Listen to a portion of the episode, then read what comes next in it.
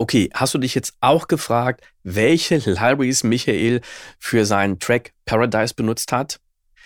Dann verrät er dir heute, mit welchen Libraries er die Booms, Piano, Drums, Strings und noch mehr erzeugt.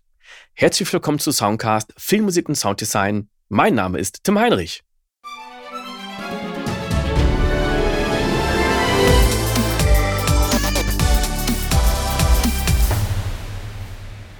Jetzt gucken wir mal einfach mal.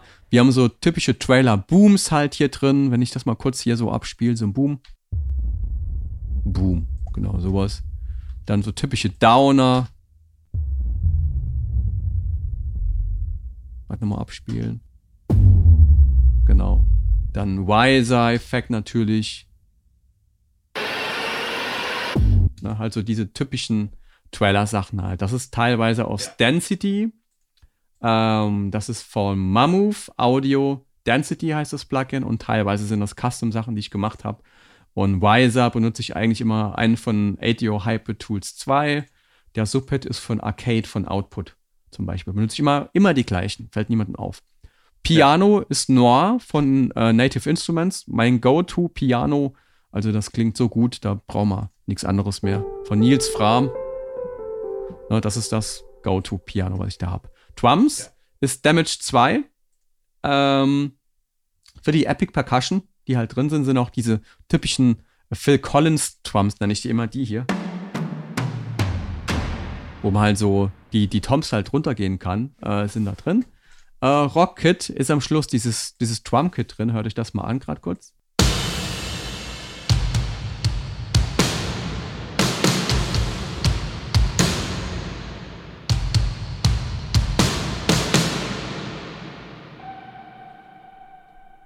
Genau, da benutze ich immer ein Trump-Kit, das nennt sich Medusa. Jetzt müsste ich nochmal gucken, von welcher Library das ist.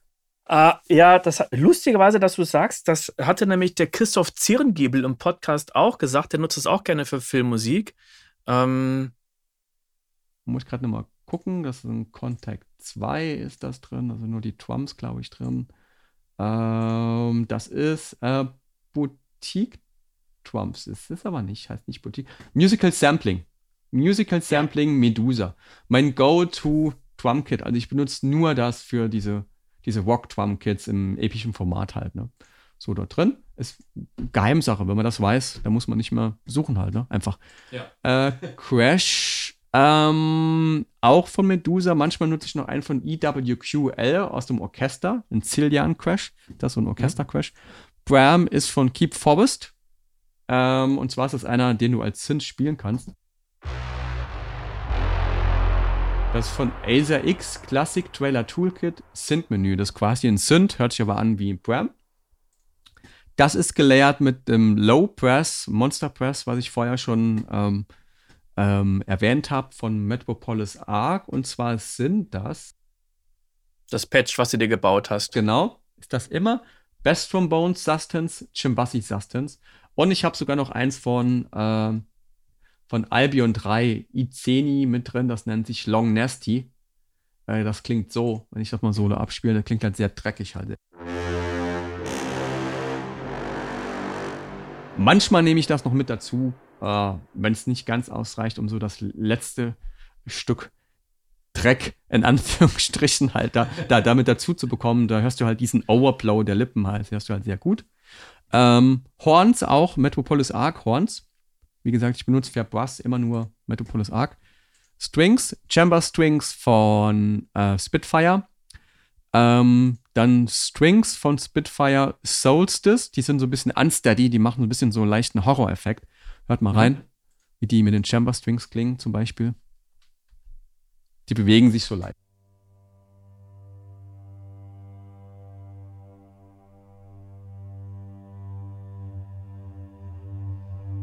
Wird gleich ein bisschen lauter, kommt eine zweite Oktave dazu. Aber so diese Tension, man generiert so ein bisschen diese, ne, diese Tension. Die Strings bleiben auf einem Ton drauf, das Piano hinten dran bewegt sich. Ja, ich hätte mich schon gefragt, was das für ein Sound ist, weil ich nicht gedacht hätte, dass das Strings sind. Ja. Jetzt kommen die Chamber Strings in Harmonics obendrauf. Ne? Wird schon als Intro für Trailer vielleicht reichen. Die bewegen sich jetzt so ein bisschen. Flattern so ein bisschen. Jetzt kommen die Low Strings vom Metropolis Arc 1 und die ADO Violins dazu.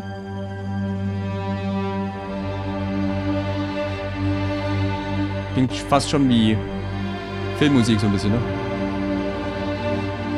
Und vergessen zu erwähnen, wir haben natürlich noch Live-Violine von Johnny Fuller mit drin, was dann so ein bisschen dieses Live-Gewand halt so äh, dazu kommt. Das klingt dann so.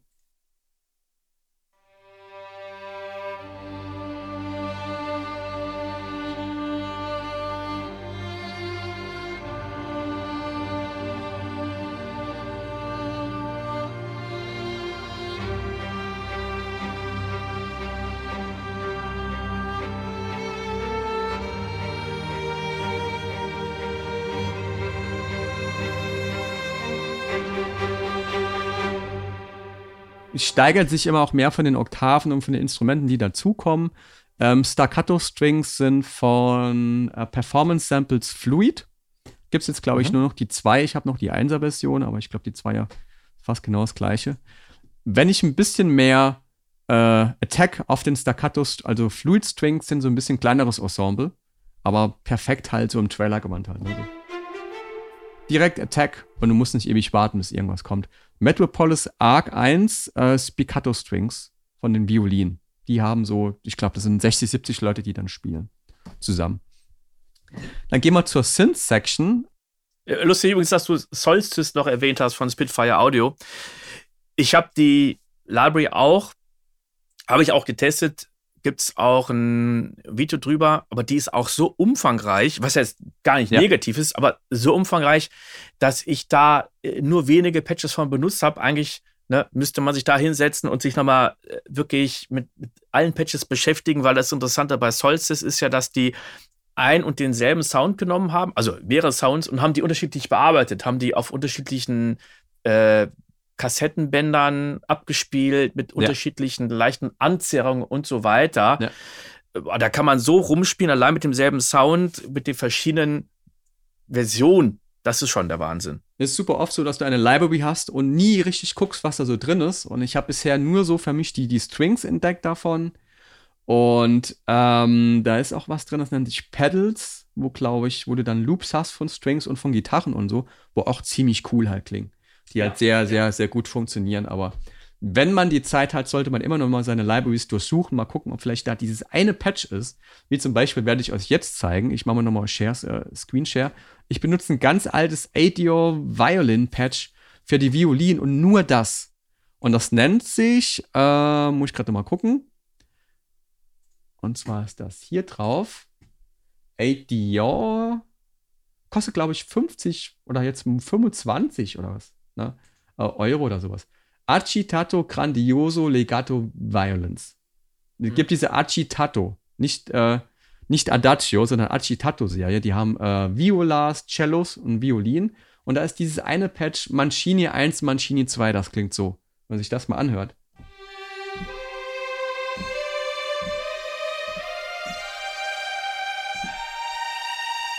Kann man auch übrigens äh, Polyphonic spielen.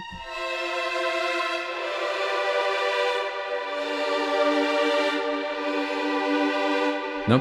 Ähm, die haben sehr, da ist irgendwas an diesem Patch drin, das mich so von Anfang an fasziniert hat. Schon sehr mhm. alt, diese Library, aber ich benutze keine anderen Violinen außer die für meine Violinen. Ich benutze auch keine von Spitfire, weil da keine andere Violine irgendwie drankommt. Also Violine im Kontext von großes Ensemble. Ne? Mhm. Solo-Violine gibt es für mich kein Plugin, das wie eine Solo-Violine klingt. Das klingt für mich irgendwie immer fake. Äh, lass ich immer jemanden einspielen, da kannst du auch jemanden finden für 50 oder 100 Euro der das macht. Manchmal sogar vielleicht günstiger. Ne?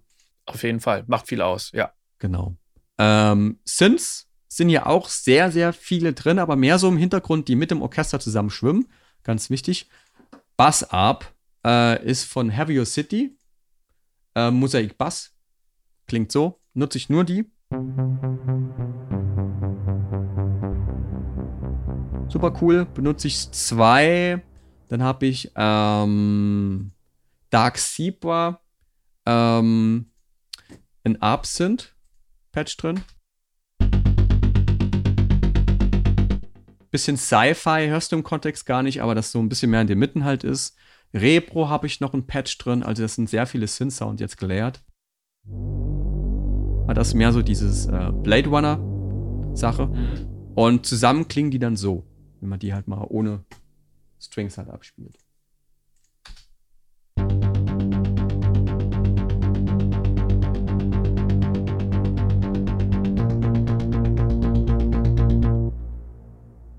Ich glaube, das fällt in der Gesamtsumme, wenn du den Titel hörst, gar nicht so auf.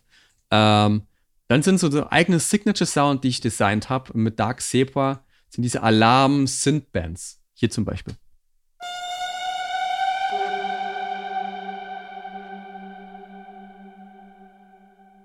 Kommt nochmal einer.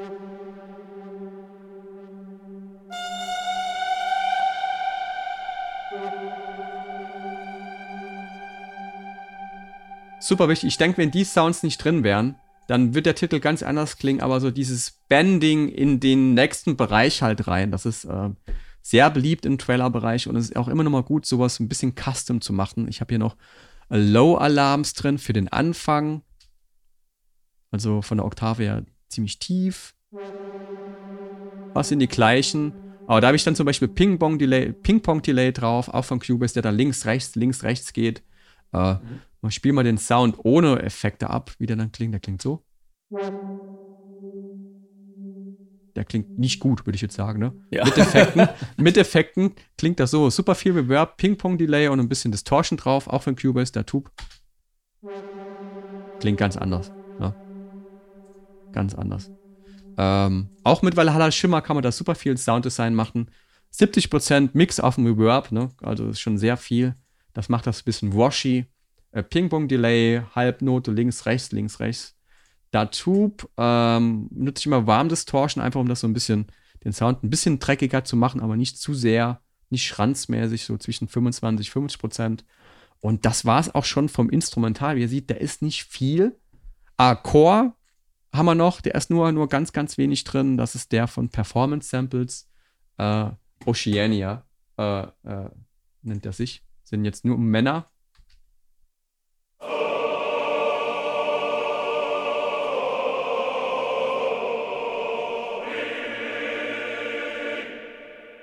ganz untypisch für mich, dass ich Männerchor nutze, äh, weil den hörst du normalerweise gar nicht so in der Final Climax, weil der in den Tiefen halt mehr spielt. Final Climax, wenn der Titel ziemlich voll ist, hört man die hohen EQ-Frequenzbereiche eigentlich viel besser, weil die äh, aus unserer Evolution heraus, glaube ich, ähm, viel mehr für uns hörbar sind als tiefe Frequenzen. Deswegen immer in der Final Climax äh, Instrumente benutzen, wie zum Beispiel Crashes oder sowas, so Orchestral Crashes. Äh, hohe EQ-Frequenzinstrumente, die also in, im oberen Band halt spielen, hier in diesem Mid- und Hohbandbereich, Ho Höhenbandbereich, äh, hörst du dann einfach besser in der Final Climax und das ist so ein bisschen Psychologie, die man da nutzen mhm. kann. Und äh, ja, das war es aber auch schon vom Instrumental. Den Rest des Titels, also 60 Prozent würde ich sagen, machen die Stimmen. Wir können wir einfach nur mal, nur mal die Stimme solo hören, wie das klingt. Ja.